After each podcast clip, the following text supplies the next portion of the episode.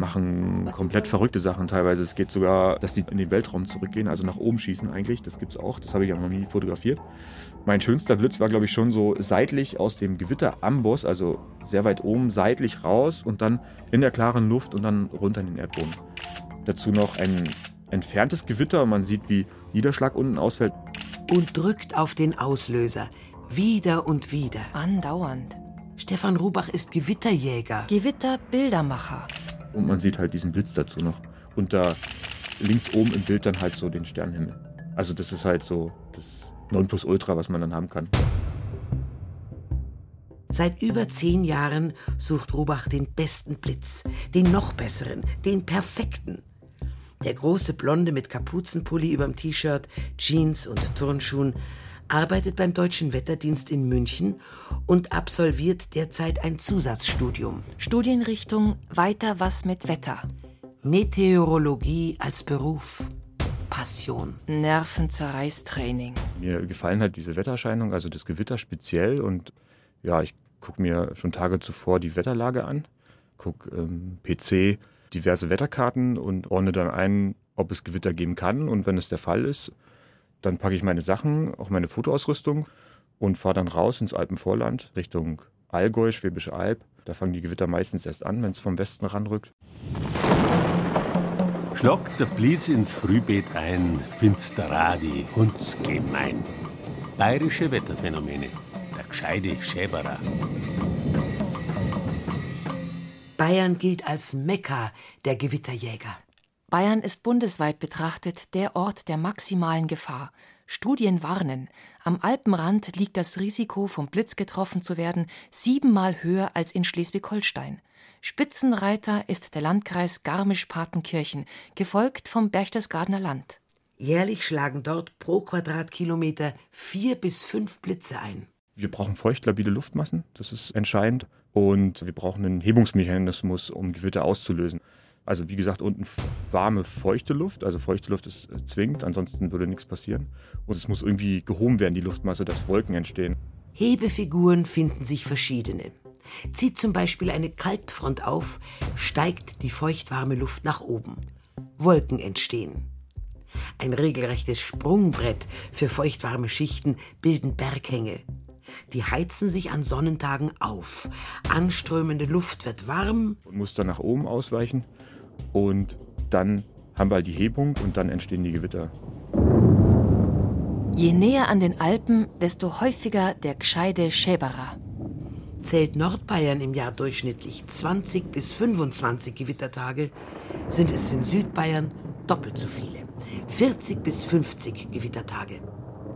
Zwischen Mai und August haben Rubach und seine Mitgewitterjäger gute Chancen. Auf Donner und Doria? Auf die Wunder der Natur. Ich glaube, wenn man wirklich eine richtig schöne Gewitterzelle vor sich hat, dann schaut da, glaube ich, auch niemand weg. Also, das geht gar nicht. Blas der Wind nicht oft am Tag, ist dem Wetterhahn arg fad. Bayerische Wetterphänomene, das alpine Pumpen. Bayern kennt es stürmisch. Mitunter sogar orkanesk. Kyrill 2007, Niklas 2015. In Bayern weht aber auch der eine oder andere, andere Wind.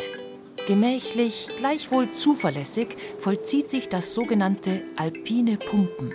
Mal bläst der Wind den Hang hinauf, Als Talwind, mal bläst er retour. als Bergwind. Immer nach der Richtung, wo er herkommt. Beim alpinen Pumpen atmen die Berge quasi ein und aus. Sprachlich schon ein schönes Bild, aber physikalisch nicht ganz plausibel, meint der Münchner Meteorologe Gerd Hofmann zum alpinen Pumpen. Das ist ein Begriff, den ich gar nicht so gern mag, weil da wird eigentlich nichts gepumpt, sondern mir ist der Begriff alpine Zirkulation lieber. Das sagt eigentlich auch, was passiert, nämlich dass Luft zirkuliert. Und zwar ist es ähnlich wie Land-Seewind-Zirkulation, dass sich Gebiete unterschiedlich stark erwärmen. In dem Fall ist es so, dass am Tage sich die Alpen schneller erwärmen als das flache Land. Dadurch steigt die Luft im Alpengebiet auf und zieht vom Alpenvorland Luft nach. Und in der Nacht dreht sich das Ganze um. Da kühlt die Luft im Gebirge schneller ab. Und kalte Luft ist schwer, die strömt dann vom Gebirge hinaus ins Alpenvorland. Das heißt, ich habe eine tagesperiodische Zirkulation, die eben am Tage vom Vorland ins Gebirge hineinweht und in der Nacht vom Gebirge ins Alpenvorland rausweht. Abhängig sind solche Berg-Tal-Windsysteme von der Orographie. Also davon, wie Berge und ihre Täler jeweils geformt sind. Und davon, was da sonst noch rumsteht im zugehörigen Tal zum entsprechenden Berg. Bäume, Büsche, Bebauung. Oft kommen sich Berg und Tal selbst in die Quere. Es gibt im Leusachtal bei Eschenlohe, wo diese Tunnels durchführen von der alten Olympiastraße. Da wird auch das Leusachtal stark verengt durch von der Seite her runterkommenden Bergrücken. Und auch danach kann man, wenn man auf der Autobahn fährt, oft sehen, dass die Büsche, die Bäume, die da sind, sich im Wind biegen, obwohl sonst absolute Windstille herrscht oder nur eben sehr schwacher Talabwind. Örtliche, überschaubare, kleine, feine, besondere Exempel wie dieses kennt Gerhard Hofmann einige. Der ehemalige Leiter der Abteilung Klima beim Deutschen Wetterdienst in München berät nach seiner Pensionierung Bergführer, hält Vorträge für Wetterkundler, widmet sich aber auch akademischen Forschungsfragen. Wenig weiß die Wissenschaft bisher im Detail über Bayerns lokale Windsysteme. Das ändert sich aktuell im Fokus einer Studie, die Gerhard Hofmann mit auf den Weg gebracht hat, steht der Erler Wind. Rennt der Hase übern Rasen, wird er rasch vom Wind verblasen. Bayerische Wetterphänomene. Der Erler Wind. Die Mütze tief ins Gesicht, den Schal bis zur Nase hochgezogen, die dicken Fingerhandschuhe an. Es ist früh im Frühjahr. Der Nebel auf dem Radlweg am Inndamm zwischen Nussdorf und Brandenburg löst sich nur langsam auf. Die Luft ist nass kalt, es riecht nach feuchter Erde. Die Sonne kommt durch und verspricht für später sicherlich schönste Sicht vom Sattel aus. Im Hintergrund sieht man den Zahmen und den Wildenkaiser und links den Heiberg und die schräge Kuppe, das ist das Graunshorn. Und rechts ist der Petersberg mit dem Kirchal. Jetzt ist es frisch. Der Gegenwind dringt durch die Jacke, fährt bis in die Knochen. Wer früh durch das Inntal radert, hat sich entweder die falsche Tageszeit ausgesucht oder die falsche Richtung. Der einheimische Spaziergänger kennt das Phänomen. Ja, da muss die Sauber um die Zeit. Der gewiefte Radler weiß also, hilfreicher Rückenwind treibt einen vormittags energiesparend von Kufstein hinaus ins Inntal. Nachmittags hilft er einem kräfteschonend zurück nach Österreich. Warum und bei welchen Temperaturen und Wetterkonstellationen mit der meisten Schubunterstützung gerechnet werden kann, das findet der Münchner Meteorologiestudent Guido Kugelmann derzeit in seiner Diplomarbeit heraus. Den Erler Wind, den kennt man als einen relativ kalten Wind, der aus dem Inntal kommt, also nach Nordenwärts ausgerichtet und der hat die Bezeichnung Erler Wind, weil der aus dieser Richtung von Süden her kommt, wo auch Erl liegt. Erl ist eine kleine Gemeinde in Tirol, gut 1500 Einwohner, etwa 15 Kilometer von Kufstein entfernt, direkt am Übergang zu Bayern. Der Inn bildet die Grenze im Westen. Im Norden und Osten stehen die EU-blauen Sternchenkreisschilder, die den Übertritt markieren zwischen Bayern und Österreich. Damit ist das österreichische Erl an drei Seiten von Bayern umgeben. Außerdem bemerkenswert, Erl liegt auf 476 Meter und ist die tiefstgelegene Ortschaft Tirols, gleich nach Ebbs. Ebbs auf 475 Meter, somit einen Meter tiefer. Erl ist Passionsspielort und, wie gesagt, Namenspatron für ein lokales, einzigartiges Windsystem, erklärt Gerhard Hofmann. Da kommt ein Ausläufer von Wendelstein runter, der das Inntal sehr stark einengt, vielleicht nur auf die Hälfte vom sonstigen Durchmesser. Und dadurch wird dieser Talabwind, der sonst bloß zwei, drei Meter pro Sekunde erreicht, sehr stark eingeengt, nimmt stark zu und kann durchaus Geschwindigkeiten von 50, 60 Stundenkilometer erreichen. Zwei, drei Meter pro Sekunde ergeben umgerechnet zehn Stundenkilometer. Von zehn Stundenkilometer auf 60 wiederum. Und das rasant. Guido Kugelmann ist einer von Hofmanns Studenten. Er lässt allerlei Messgeräte laufen, um genauer zu sehen, wie die Winde wehen.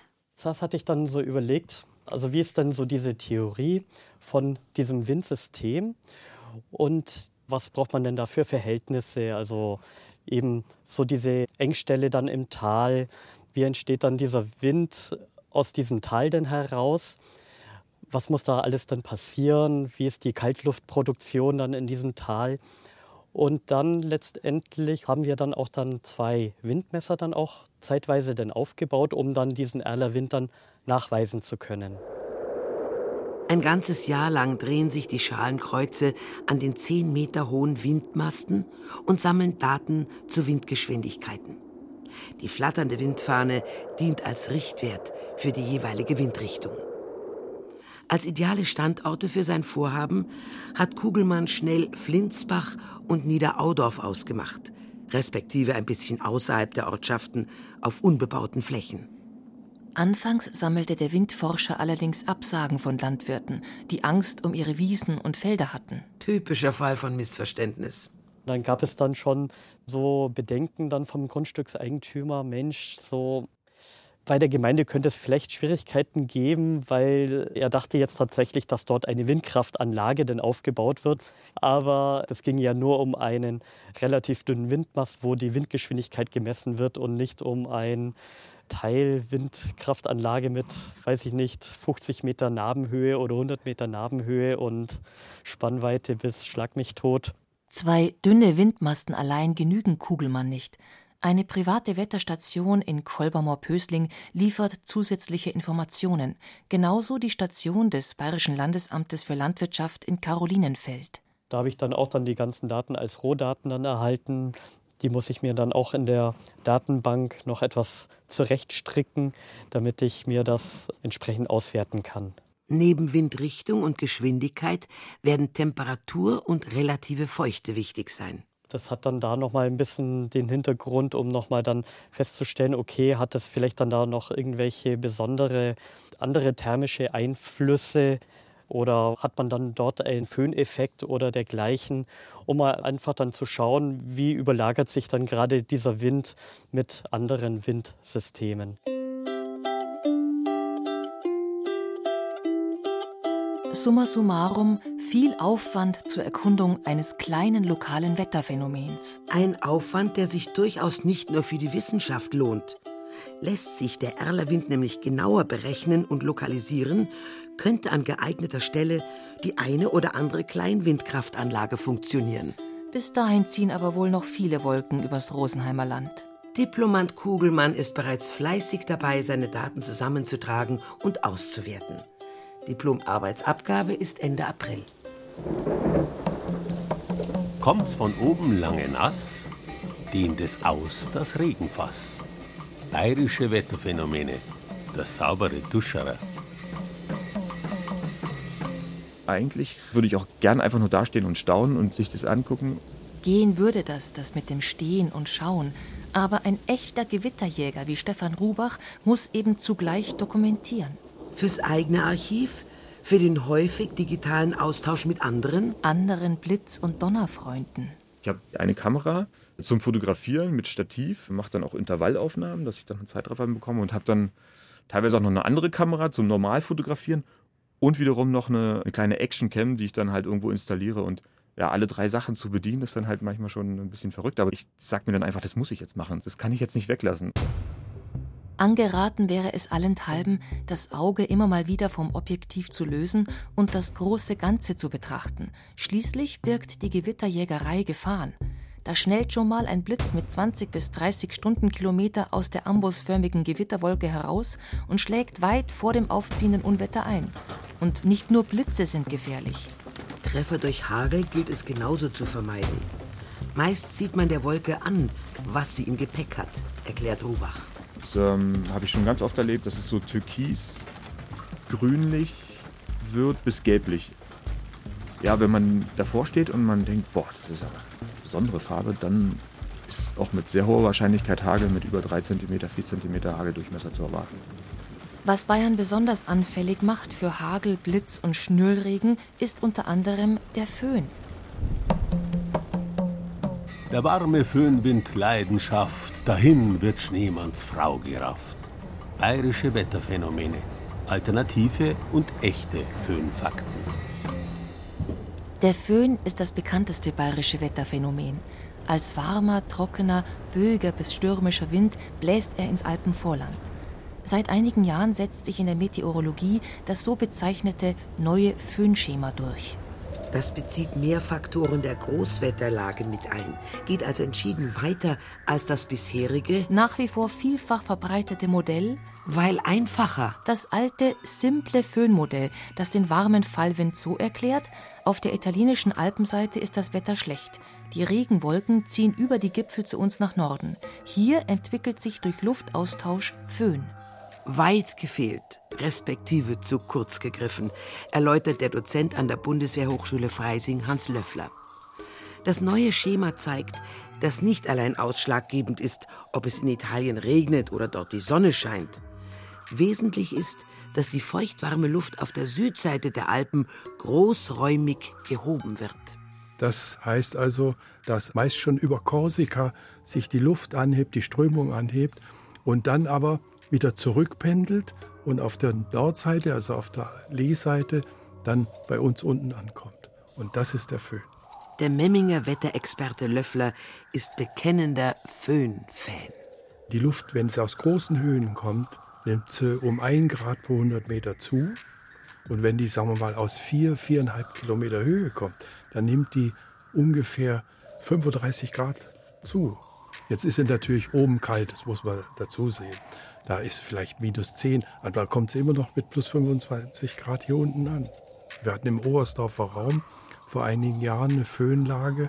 Da ist im November die Temperatur auf 18 Grad gestiegen. Und sowas kann bei uns im Allgäu eben nur durch den Föhn passieren. Durch die Föhnwellen ergeben sich formschöne, linsenförmige Wolken. Die Fliegerei findet's furchtbar.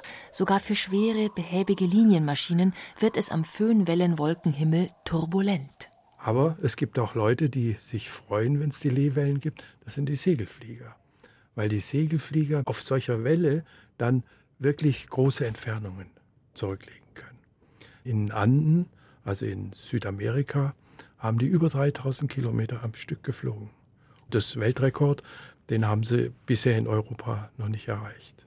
Das Problem ist, dass wir hier Höhenzüge oder Berge haben, die meistens West-Ost gerichtet sind. Über den Anden sind sie also über den Bergen geflogen, aber die sind Nord-Süd-Erstreckung. Und das hat den Nachteil bei uns mit der Ost-West-Erstreckung, dass sie gegen die Sonne fliegen müssen. Und dann reicht die Tageslänge nicht aus. Dann wird der Tag ja kürzer und Segelflieger dürfen keinen Nachtflug machen. Dabei wäre ein Föhn-Segelflugrekord bei uns genauso drin. Über den Pyrenäen hochschrauben, damit über die Alpen kommen. Das sind noch keine 3000 Rekordkilometer. Dann müssten sie sich wieder hochschrauben und müssten dann bis in die Karpaten fliegen. Und das würde jetzt rein von der Wetterlage irgendwie schon mal möglich sein. Aber wie gesagt, dann wird es inzwischen dunkel, dann ist äh, die Sonne untergegangen und dann müssen sie landen. Schade. Wäre ein schönes Abenteuer. Für viele gestalten sich Föhnphasen auch ohne fliegerische Ambitionen anstrengend genug. Die Föhnwellen, also Gravitationswellen, sind schwer und verursachen am Boden schwache Druckschwankungen. Und das in permanentem Auf und Ab. Der Föhn ist nicht das einzige bayerische Wetterbeispiel, das Kopfweh verursachen kann. Ist die Abfahrt nicht zu sehen, wird man wohl im Schneesturm stehen. Bayerische Wetterphänomene. Der Bierschnee. In Deutschland gibt es rund 1340 Brauereien. Gut die Hälfte davon liegt in Bayern. Die Briten betreiben mehr Brauereien. Aber die produzieren nicht so viel Bier wie wir. 94 Millionen Hektoliter bayerischer Gerstensaft pro Jahr in Flasche und Fass. Und was wäre die diesbezügliche Wetterwirkung? Wo viele Brauproduktionen, da viele Schornsteine. Und wo viele dampfende Schlote, da viel Bierschnee, beschreibt der Münchner Meteorologe Gerhard Hofmann. Da wird also lokal sehr viel Wasserdampf in die Atmosphäre geblasen und wenn dann Nebel, Hochnebel da ist, die Luft also ohnehin schon gesättigt ist, dann wird durch diese Zufuhr von weiterer Feuchte, die kann in der Luft nicht drin bleiben, weil die Luft nur eine bestimmte Menge Feuchte aufnehmen kann und die muss dann sozusagen wieder ausfallen. Und das passiert dann, wenn die Temperaturen unter Null sind, als Schnee.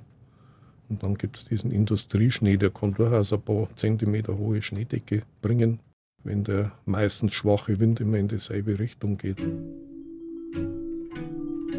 Bei rund 630 bayerischen Braustätten und noch mehr Schornsteinen können je nach Wetterlage beachtliche Mengen anfallen. Aber er wird nicht nach Bier riechen wahrscheinlich. Macht nix. Das Wissen darum, dass es Industrieschnee ist? Bierindustrieschnee im Bierwind. Das Wissen darum reicht. Aus Bayern wird nicht weggezogen, denn besonders Wetter kommt von oben. Bayerische Wetterphänomene, Fazit.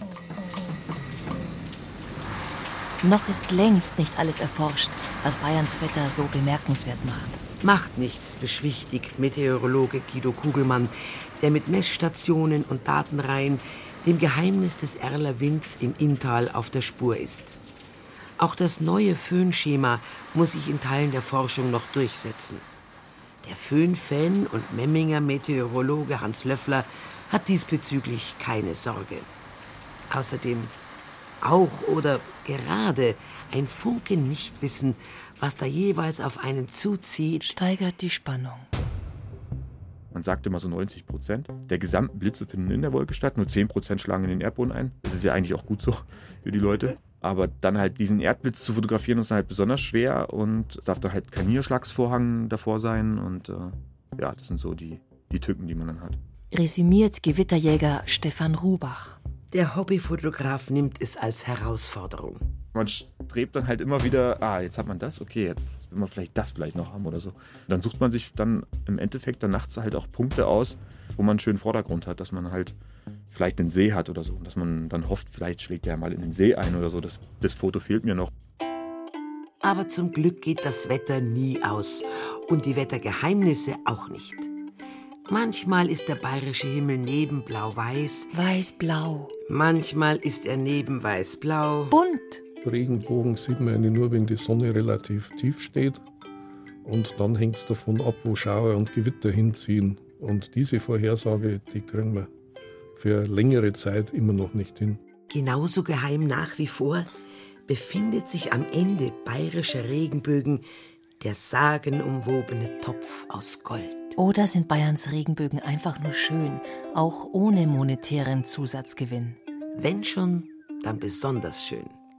Denn Fazit: In Bayern, wo viele Wolken anders treiben, viele Winde anders wehen, sind Wetterphänomene besonders schön.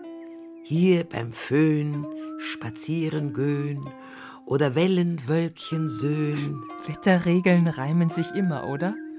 Ja, bayerische besonders. Besonders schön.